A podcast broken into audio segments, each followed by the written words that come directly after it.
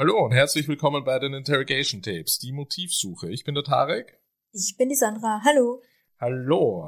Wir sitzen wieder mal beisammen und ähm, äh, schauen uns einen True Crime Fall an. Es verschlägt uns diesmal Surprise ähm, in den Vereinigten Staaten und es geht zum zweiten Mal um eine Täteropfergruppe, die sich im Kontext von Teenagern ähm, ereignet und, und darstellt.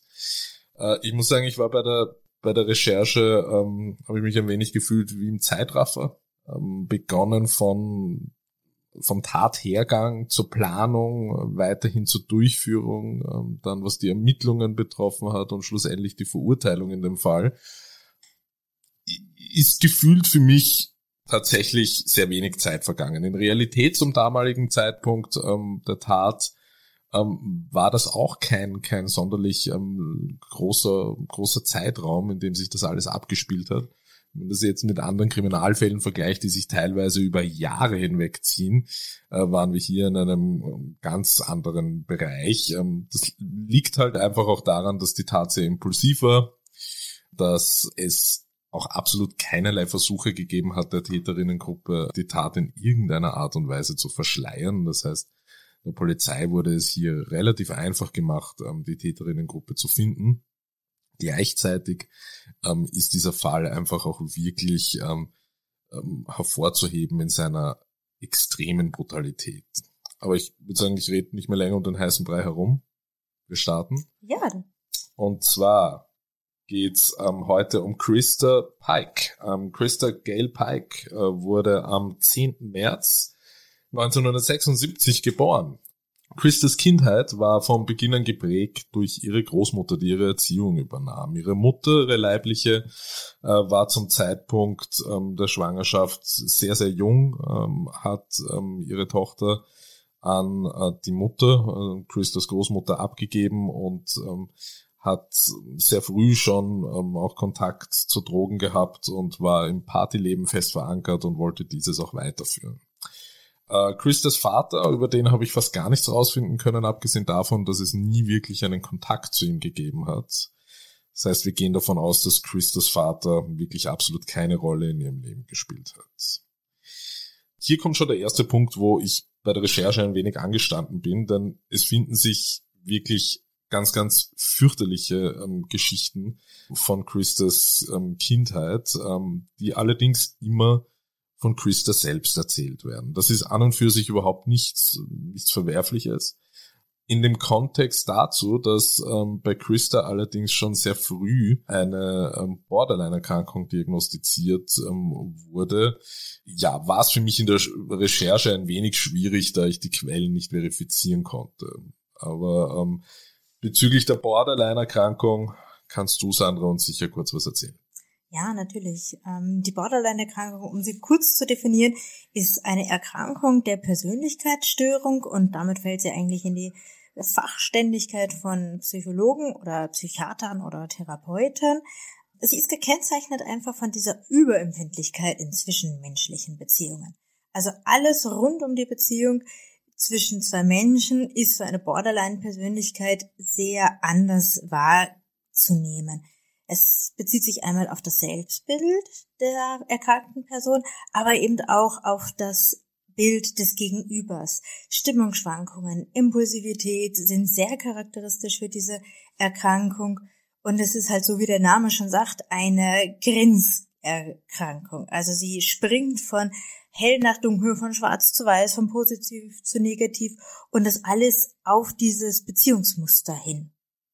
Genau, ähm, also war, wie gesagt, bei der Recherche ziemlich schwierig, denn alle Angaben ähm, zu Christas Kindheit ähm, stammen aus einem von Christas selbst verfassten Skript. Also es ist kein Buch jetzt im autobiografischen Sinn, aber es ist ein selbstverfasstes Skript, das sich auch im Internet finden lässt. Und es ist nun mal leider so, äh, bitte mich zu korrigieren, wenn das auch falsch ist, dass eine Symptomatik der Borderline-Erkrankungen ist, dass ähm, oftmals Behauptungen und, und, und Geschehnisse ähm, in den Raum ge, ge, geworfen werden, die vielleicht nicht ganz der Wahrheit entsprechen, beziehungsweise nicht gut verifizierbar sind. Oder bin ich da am falschen Dampfer? es ist nicht ganz falsch, aber ich würde jetzt auch nicht sagen, es ist ganz richtig. Es geht halt um die Wahrnehmung einer Erinnerung einer Beziehung.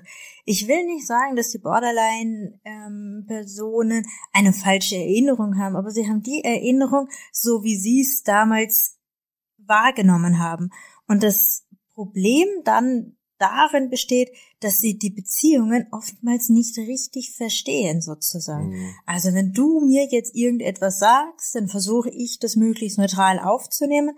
Und die Borderline-Erkrankten, die nehmen das sehr emotional wahr. Und wenn es etwas ist, was ich nicht hören möchte, dann gehe ich sofort auf die gegnerische Seite, auf die negative Seite, reagiere vielleicht mit Wut oder sonstiges. Und dadurch sind natürlich auch meine Erinnerungen sehr eingefärbt. Ja?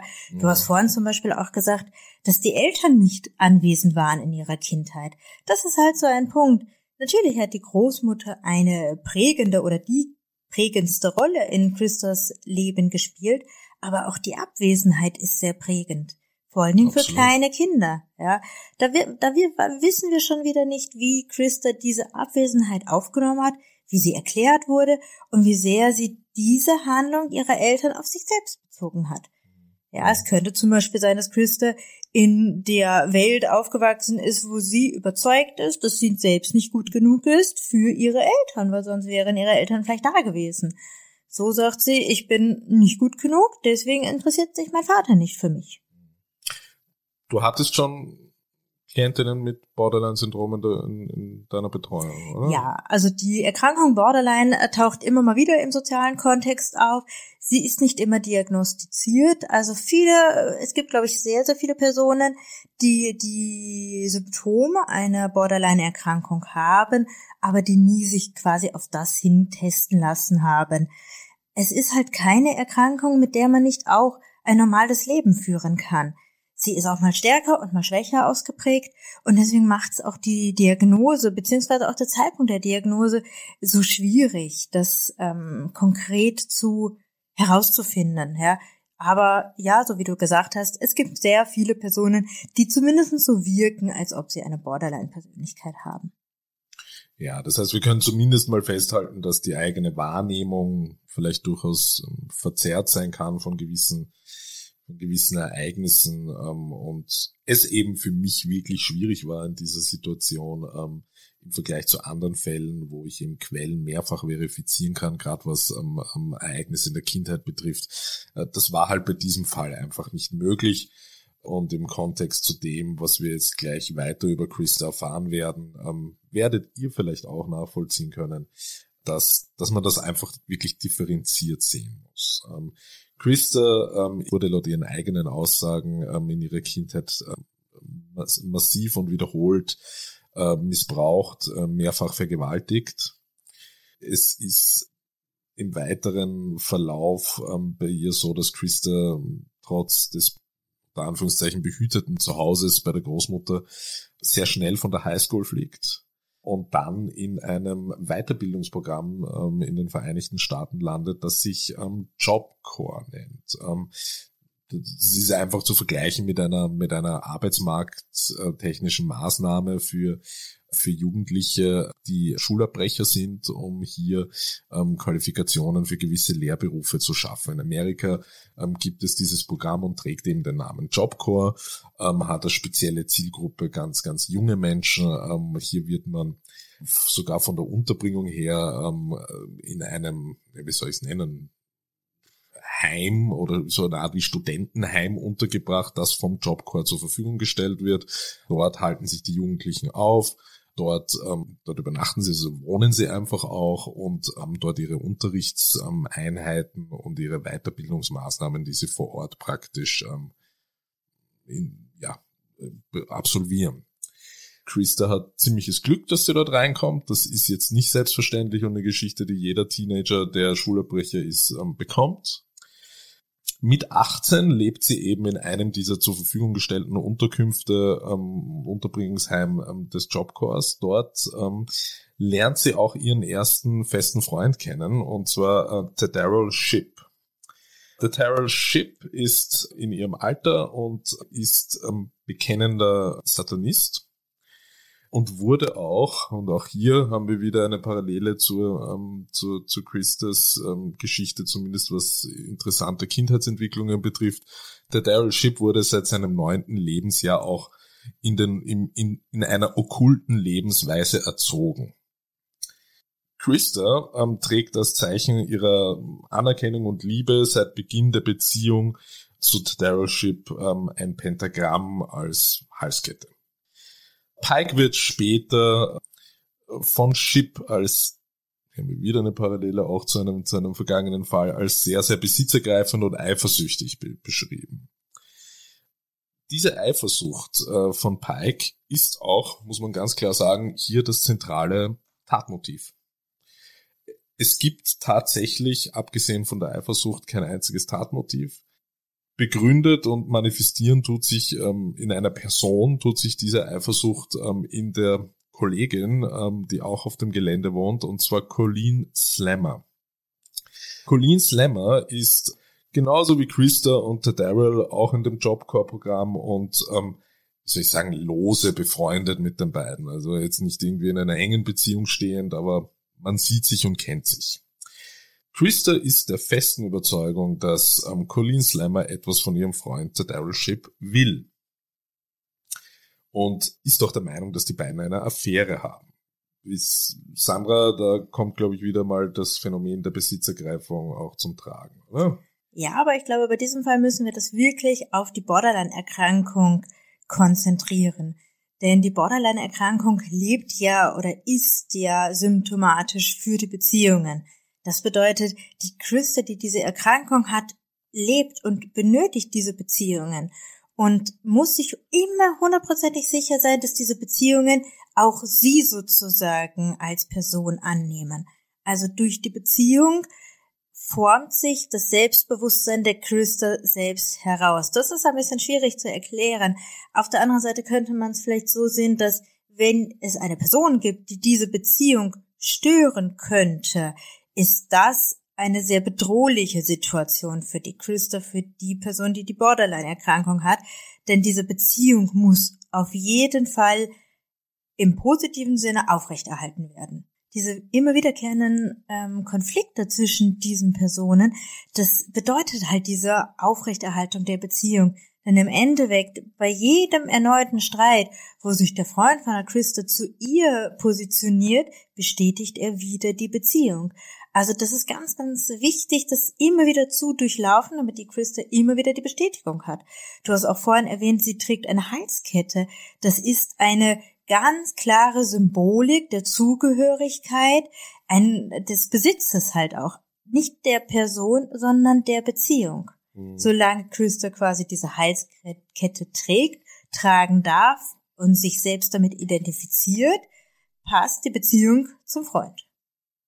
Genau. Die, die Situation ist eben wirklich, wirklich sehr, sehr instabil. Es eskaliert äh, in der Hinsicht, dass alle beteiligten Personen mal eine Weile nicht miteinander sprechen. Christa wird von Zeugen äh, am, am, am Gelände des Jobcores so beschrieben, dass sie mehrmals äußert, dass sie Colleen gerne umbringen würde. Es, es entsteht jedoch am 12.01.1995 dann äh, die Situation, dass Colleen gemeinsam mit Daryl und einer, einer weiteren Freundin, äh, Shidola Peterson, ähm, eine Wanderung im angrenzenden Waldgebiet rund um das ähm, Jobcore-Gebäude unternehmen will und Colleen ähm, dazu einlädt. Es soll eine Art Aussöhnungstreffen sein und ähm, es wird äh, Colleen erzählt, dass es eben darum geht, sich zu versöhnen und dass sie auch einfach, um das gemeinsam zu begehen, diese Wanderung machen möchten und ähm, im Waldstück dann gemeinsam Marihuana konsumieren möchten, um praktisch ähm, das zu begehen. Im Wald angekommen, finden sich alle gemeinsam ähm, ein und ähm, rauchen gemeinsam und ähm, sprechen über die vergangene äh, Situation. Aus dem Nichts attackiert jetzt ähm, interessanterweise Daryl Ship zunächst Colleen. Er stößt sie zu Boden. Ähm, Scheidola Peterson hält währenddessen Ausschau, ob irgendjemand sie beobachtet. Colleen wird nun, das ist halt jetzt wirklich auch, wie ich eingangs gesagt habe, das, das, das ziemlich heftige an dem Fall eben die, die absolute Brutalität dieser Tat. Ähm, Colleen wird nun ähm, auf den Boden gedrückt, getreten. Äh, Daryl Ship ähm, ist jetzt derjenige, der ein Teppichmesser zückt und ähm, beginnt ein Pentagramm in, das, ähm, in den Brustkorb ähm, von Colleen zu ritzen. Währenddessen wird immer wieder davon geredet, sowohl Krista als auch äh, Daryl sagen Colleen, dass das alles nur Spaß sei. Krista übernimmt dann das Teppichmesser von Tadaryl. Währenddessen ähm, schafft es äh, Colleen sogar, sich ähm, loszureißen und kurzzeitig wegzulaufen. Sie wird jedoch von Tadaryl Ship wieder überwältigt. Colleen versucht verzweifelt, alle zu überreden, sie laufen zu lassen. Sie würde sie auch nicht verraten. Und hier ist der Punkt, ähm, wo, wo, wo Krista komplett austickt. Also das kommt auch später bei den Verhören raus, dass einer der Triggerpunkte, die sie dazu gebracht hat, die Tat in dieser Brutalität umzusetzen, war, dass Colleen überhaupt gesprochen hat, dass Colleen sie direkt angesprochen hat, dass Colleen um ihr Leben gefleht hat. Ähm, sie hat ihrer eigenen Aussage zur Folge Colleen auch immer wieder gesagt, sie soll ruhig sein, sie soll sie nicht ansprechen. Sie möchte ihre Stimme nicht hören, sondern sie möchte nur, dass sie stirbt. Das mündet in einem Gewaltexzess, in dem Christa Colleen über 300 äh, Messerstiche dem äh, Teppichmesser zufügt. Es ist nun mal, es ist jetzt nun mal so, dass Christa, Christa bei einem gewissen Zeitpunkt an Colleen sagt, dass sie jetzt sterben muss. Denn nach diesem unfassbaren Gewaltexzess ist es so, dass Colleen noch immer am Leben ist. Ähm, Christa nimmt sich einen nahegelegenen Pflasterstein, äh, und schlägt daraufhin so lange auf ihren Kopf, auf Collins Kopf ein, bis sie verstirbt. Das, was du beschreibst, ist wirklich sehr brutal. Also eine so große, immense Wut, die aber nicht nur von Krista ausgeht, sondern auch von ihrem Freund. Das ist schon sehr extrem. Also ich glaube nicht, dass wir da jetzt nur die Borderline-Erkrankung als Erklärungsmuster heranziehen können. Die Borderline-Erkrankung hat schon auch was damit zu tun, dass die betroffenen Personen die Wut nicht gut kontrollieren können. Das heißt aber nicht, dass jede Borderline-Erkrankung so eine extreme Brutalität auch erleben oder durchleben könnte. Wir wissen jetzt natürlich auch nicht, ob oder was für eine Diagnose ihr Freund hatte, denn diese Satanismus-Situation in der frühen Kindheit auch, das kann natürlich auch sein, dass er da auch irgendeine Persönlichkeits Störung hat, beziehungsweise eine Schwäche im sozialer Integration hat, wissen wir jetzt einfach nicht. Genau. Läuft im Prinzip aber nun so weiter, dass Krista einfach wirklich stolz ist auf ihre Tat. Also ähm, sie hat sogar das ganz, ganz dringende Bedürfnis, ein Souvenir von ihrer Tat mitzunehmen und entscheidet sich dann äh, für ein Stück der Schädeldecke von Colleen, die sie in ihre Jackentasche steckt. Sie bemühen sich nicht einmal sonderlich, die Leiche zu verscharren, ähm, decken sie nur ähm, ein wenig ab, gehen wieder zurück ins Jobcore-Heim, waschen sich, ziehen sich um und ähm, gehen ihrem normalen Tages, Tagesablauf wieder nach. Also das, was du beschreibst mit diesem Souvenir mitnehmen oder äh, die Leiche nicht zu verstecken, was halt auch dafür sprechen kann, dass sie eigentlich gar keine Reue über ihre eigene Tat empfinden. Das geht wirklich weit über diese Persönlichkeits-Borderline-Störung hinaus. Das kennen wir eher von Tätern im Bereich von massiven Gewaltdelikten von Triebtätern, die dann auch zum Beispiel wieder zurück zum Tatort kommen um sich wieder die Gedanken, die Emotionen, die Erinnerungen hervorzurufen. Das ist schon eine ganz andere Form einer Persönlichkeitsstörung. Ja, also ähm, genau das passiert aber jetzt auch. Also ähm, Christa ähm, kehrt, äh, nachdem die Polizei ähm, sehr, sehr schnell durch einen Jobcore-Mitarbeiter, der in der Gegend in dem Waldstück unterwegs war, ähm, die Leiche findet, kehrt Christa eben sehr schnell im Beisein der Polizei äh, selbst zum Tatort zurück und ähm, stellt der Polizei dort Fragen. Und zwar, ähm, ob sie schon einen Verdächtigen haben, wie das denn passiert sein konnte, etc. Ähm, der Polizei, für die Polizei ist Christa zum damaligen Zeitpunkt schon auffällig, weil sie emotional sehr losgelöst von dieser Sache wirkt, überhaupt nicht schockiert, eher sehr neugierig, interessiert und fast schon in einer, sich in einer euphorischen Neugier befindlich ähm, ist. Die Polizei entscheidet sich aber zu diesem Zeitpunkt nicht dazu, sie ähm, noch weiter, weiter zu befragen. Es ist halt auch sehr schön, wie du es beschreibst, denn da geht es um die Kontrolle, ja, um die Kontrolle des Täters, sich im Prinzip auch in die Ermittlungen mit hineinzubringen oder auch zumindest nur herauszufinden, was die Polizei denkt, wie weit die Polizei steht, um so ein bisschen mitzumischen, würde ich es mal nennen. Genau, genau. Also in weiterer Folge passiert jetzt einfach, und das ist das, was ich eingangs gemeint habe, jetzt, jetzt geht's irrsinnig schnell. Ähm, das Souvenir, was sie mit hat, nämlich das Stück Schädeldecke, wird von ihr wie eine Trophäe im Jobcore-Heim präsentiert. Sie zeigt dieses, äh, dieses äh, Stück Schädeldecke ihren Kolleginnen vor Ort, erzählt ihnen, was sie getan hat, wie stolz sie darauf ist.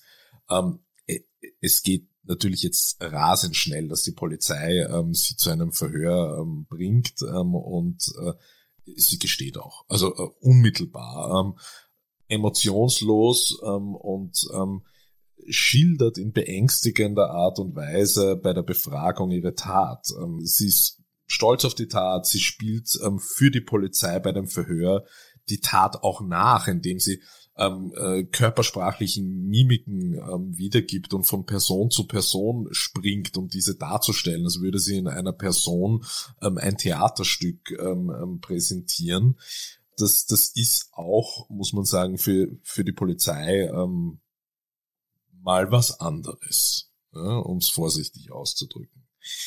Besonders perfide wird es, ähm, als es ähm, hier wirklich auch zu zum Nachahmen der, der Körperbewegungen des Opfers kommt, ähm, nämlich von Colleen, während sie sich im Todeskampf befunden hat. Welche, welche, welche Körperbewegungen nach welchen Messereinstichen sie gemacht hat. Also das ist halt schon wirklich, wirklich krass. Um in Christus Wertevorstellungen in Bezug auf Verantwortung für ihre Tat und Empathie und Empathielosigkeit eigentlich ähm, einzutauchen, hören wir uns einige ihrer Interviewausschnitte an, die ähm, im Zuge ihrer Verhaftung und ihrer Inhaftierung entstanden sind. I know I don't deserve to be out walking around with everybody else in normal society, but I don't deserve to die for the actions of three individuals. I took somebody's life, took somebody's child away, some, you know, somebody's friend, somebody's sister, hurt so many people with this. And even though it's not me, and I can't take full responsibility for this anymore, and I won't, because if I'm gonna die in here, I'm gonna die for my truth, not for my lie. You know, accept me for who I am, good, bad, and ugly but I'm not going to die for a lie anymore. I'll die for my truth. Christa beginnt ihr Statement eigentlich mit äh, einer Aussage, die für einen Täter und eine Täterin, die die Tat, die sie begangen hat, akzeptiert, eigentlich gar nicht so ungewöhnlich ist, nämlich ähm, mit der Aussage, dass ihr sehr wohl bewusst ist, dass sie nicht mehr also dass sie nicht mehr verdient, in der offenen und freien Gesellschaft als freier Mensch praktisch ähm, zu leben, ähm, dass ähm, sie aber nicht verdient zu sterben.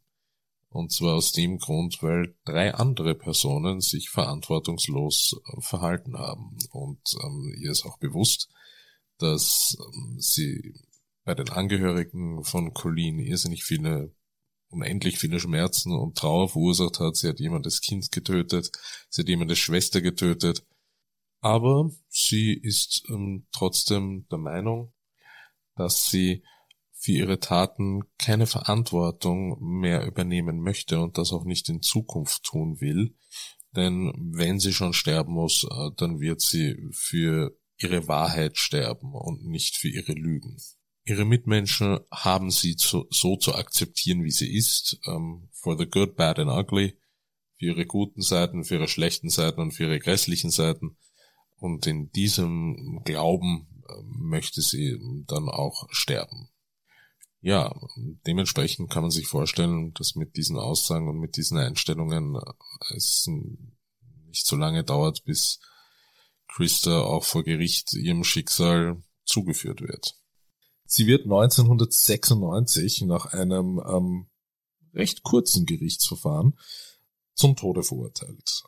Ihr, ihr Freund Daryl Ship, der die Tat nie wirklich gestanden hat, ähm, das ist auch ein recht interessantes Detail, sondern nur zugibt, praktisch dabei gewesen zu sein, aber angeblich nichts getan zu haben, wird ähm, zu lebenslanger Haft verurteilt. Shalona Peterson, wenn wir uns noch an die erinnern, die eigentlich lediglich Schmiere gestanden haben soll angeblich, wird äh, zur Beihilfe zum Mord für zu sechs Jahren verurteilt. Christie ist also jetzt im Gefängnis Sie wird inhaftiert, bevor Daryl Ship inhaftiert wird. Also der Prozess ähm, gegen Christa hat für die Behörden hier definitiv Priorität gehabt.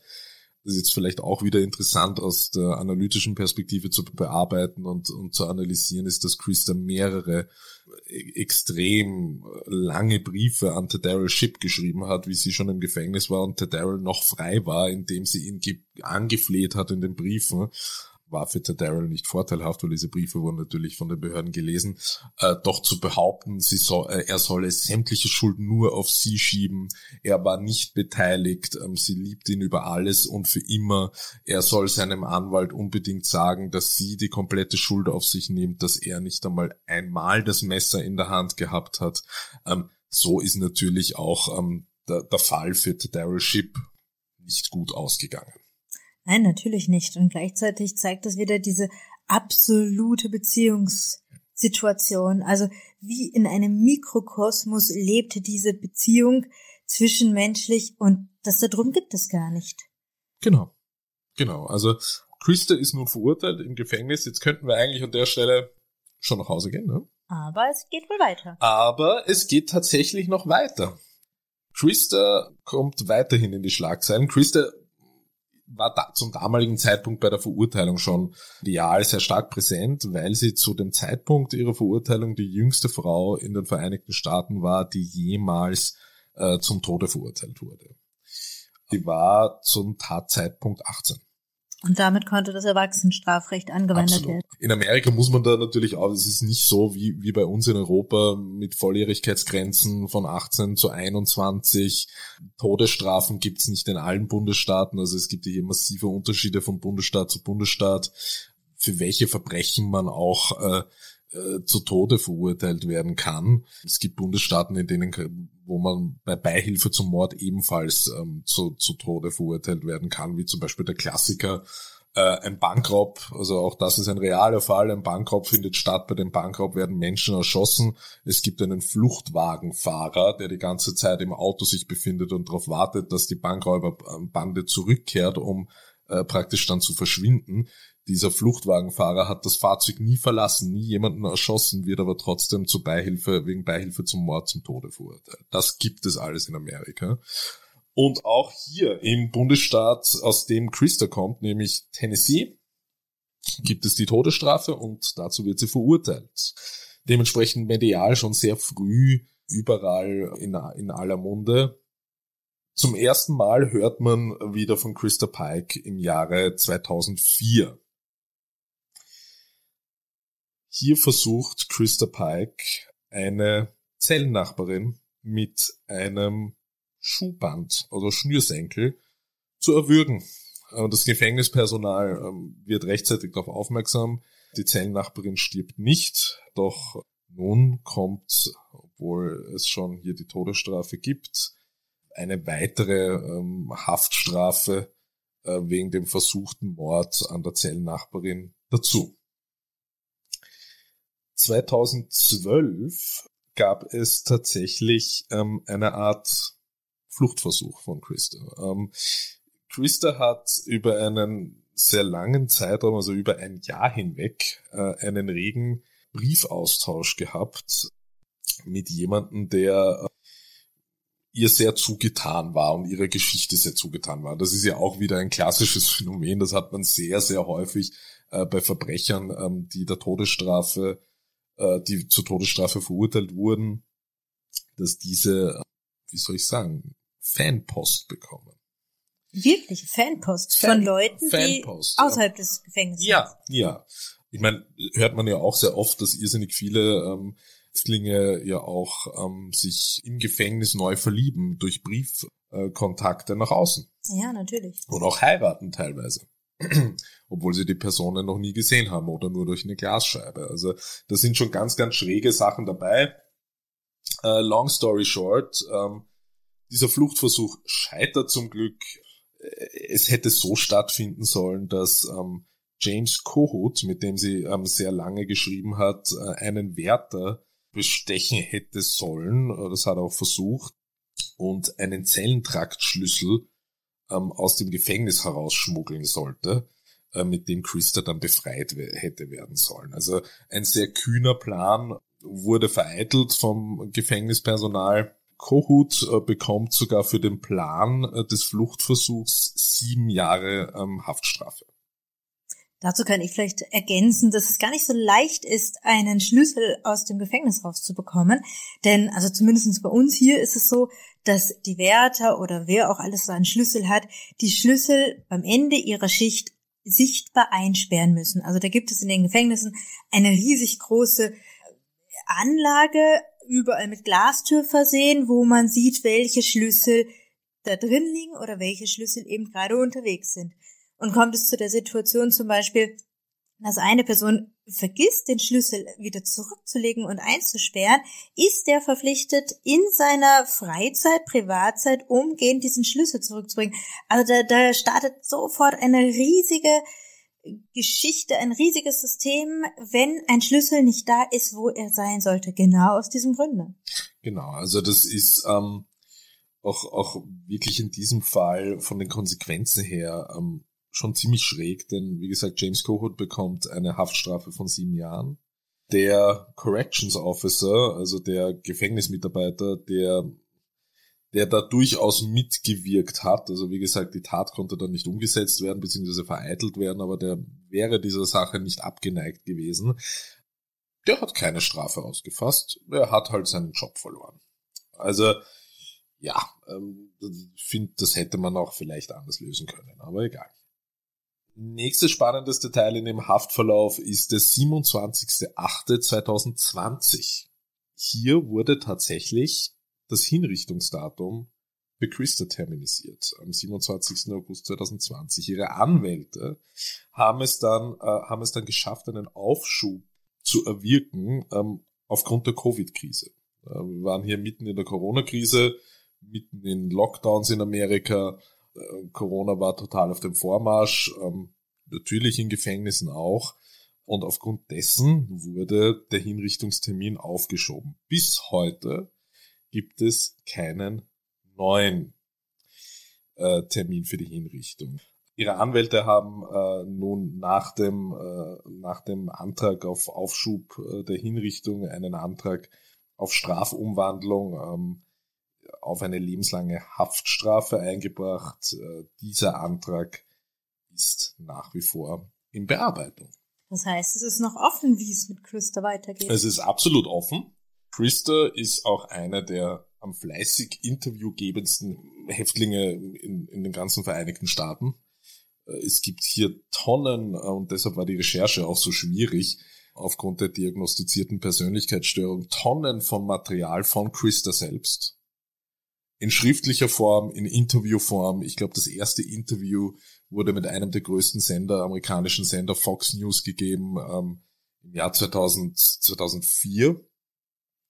Es folgten unzählige danach, unzählige Versuche ihrer Anwaltsteams für Wiederaufnahme. Ja, also Christa ist eine Hausnummer. Ja. Ganz sicher. Mit dem Verbrechen, was sie gemacht hat, die Frage wird sich für mich nur stellen, was würde passieren, wenn sie wirklich jemals aus dem Gefängnis wieder rauskommt. Denn ihre, ihr Motiv, ihr Verbrechen, der Ablauf all dem deutet ja jetzt nicht wirklich auf Reue hin. Nein, es deutet auch nicht wirklich auf eine Resozialisierung hin. Also es gibt hier ganz, ganz viel Material, auch von den, von den, von ihrer ersten Verhandlung, wo sie eben zu Tode verurteilt worden ist. Da war sie ja wirklich blutjung. Und wenn man sieht, wie sich, wie sich hier Körpersprache und, äh, und Ausdrucksweise auch über die Jahre und ihre wiederkehrenden Wiederaufnahmeverfahren, wie sich das wandelt, ja, nämlich vom beim ersten Verfahren vom erschreckten kleinen Mädchen, das nur mehr weinend da sitzt, wie sie erfährt, dass sie die Todesstrafe bekommen hat, ähm, bis hin zur gelangweilten ähm, Mit-30erin, die ähm, während ihrer Wiederaufnahmeverfahren ihre eigenen Zöpfe flechtet. Hast du denn irgendwann jemals gehört, dass sie wirklich geäußert hat, dass es ihr leid tut, was Nein. sie da dem Mädchen Nein. angetan hat? Nein, kein einziges Mal. Also auch nicht der versuchte Mord im Gefängnis. Ach ja, den gab's ja den auch noch. Den gab's ja auch noch. Ne? Also, also hier ist ja wirklich auch ähm, ziemlich, ich glaube, lehne mich da nicht so weit aus dem Fenster zu behaupten, dass, das, dass man das als erwiesen ansehen kann, dass eine Resozialisierung hier bereits im Gefängnis dargelegt wurde, dass diese gescheitert ist. Ja. Äh, weil wenn man versucht, jemanden umzubringen, während man ähm, bereits über zehn Jahre seiner Gefängnisstrafe ähm, absolviert hat, deutet das jetzt nicht unbedingt darauf hin, ähm, dass man sich ähm, auf diesem Weg befindet, würde ich mal sagen. Naja, da wäre ich etwas vorsichtig, denn wir wissen jetzt nicht, was, welche Ursachen zu diesem erneuten versuchten Mord hergeführt haben. Aber nichtsdestotrotz, natürlich, es wirkt jetzt nicht so, als ob sie auf einem guten Weg ist. Das, ich, das kann man, glaube ich, unterschreiben, ähm, dass sie auf keinem guten Weg ist. Auch der Fluchtversuch danach zeugt ja auch davon, dass man, dass man in irgendeiner Form seine Strafe einfach auch nicht akzeptieren kann. Es geht ja auch in gewisser Weise, glaube ich, bei, bei ähm, Resozialisierungsprogrammen auch um die, auch in Amerika ist das ja ist bei uns jetzt nicht so, aber in Amerika hat das ja fast schon einen religiösen Touch, ähm, dass, dass, dass man natürlich im Namen der Religion äh, äh, da, dann dem Angeklagten oder dem Schuldigen, dem Täter praktisch vergibt unter der Voraussetzung, erstens, dass so wie es oft in Amerika passiert, ähm, diese Straftäter dann auf mysteriöse Art und Weise auf einmal alle zum Glauben finden, obwohl sie es vorher nicht getan haben. Und zweitens, ähm, dass sie dass sie die Schuld ihrer Taten akzeptieren und Reue zeigen und sagen, dass sie es bereuen. Seid dahingestellt bei jedem, ob authentisch oder nicht. Nur das ist bei Christian nicht der Fall. Wenn ich das umlege auf Europa beziehungsweise Österreich, Deutschland, dann gibt es halt hier die Form der Sicherungsverwahrung. Also dadurch, dass wir nicht wirklich de facto ein lebenslanges Strafrecht haben, gibt es dann hier die Sicherheitsverwahrung, so nennt es sich, die halt immer wieder überprüft werden muss, ob die Leute, ob es noch notwendig ist, dass diese Leute weiterhin dort im Prinzip ja auch festgehalten werden. Ja, das, was mir bei Christa so auffällt, ist eigentlich die Empathielosigkeit. Also in allem, was du geschildert hast, scheint es, als fehle ihr die Empathie und das ist natürlich auch eine pathologische Geschichte, die man sich Absolut. dann im Falle einer Entlassung wahrscheinlich genauer anschauen sollte. Also ähm, es gibt hier auch äh, meiner Ansicht nach jetzt ähm, keinerlei ähm, Anzeichen des Gerichts derweilen auf Bearbeitung dieses Antrags auf Umwandlung in eine lebenslange ähm, Gefängnisstrafe. Man muss sich auch bei, bei, bei, bei Christa muss man sich halt einfach auch wirklich der Sache bewusst machen, dass sie eigentlich das ist schon ein bisschen ein, ein skurriles Detail am Rande, ähm, sich ja eigentlich wirklich durch die, durch die Pandemie ihre Hinrichtung ja bereits einmal umgangen ist. Sie würde auf jeden Fall ähm, die erste, wenn sie, wenn, wenn es ein neues Datum für die Hinrichtung gibt, auf jeden Fall die erste Frau in Tennessee sein, ähm, die zum Tode ähm, hingerichtet wurde in den letzten 200 Jahren. Na wow. Also das bleibt wohl noch abzuwarten. Ganz genau. Ja, das war der Fall. Christa Pike.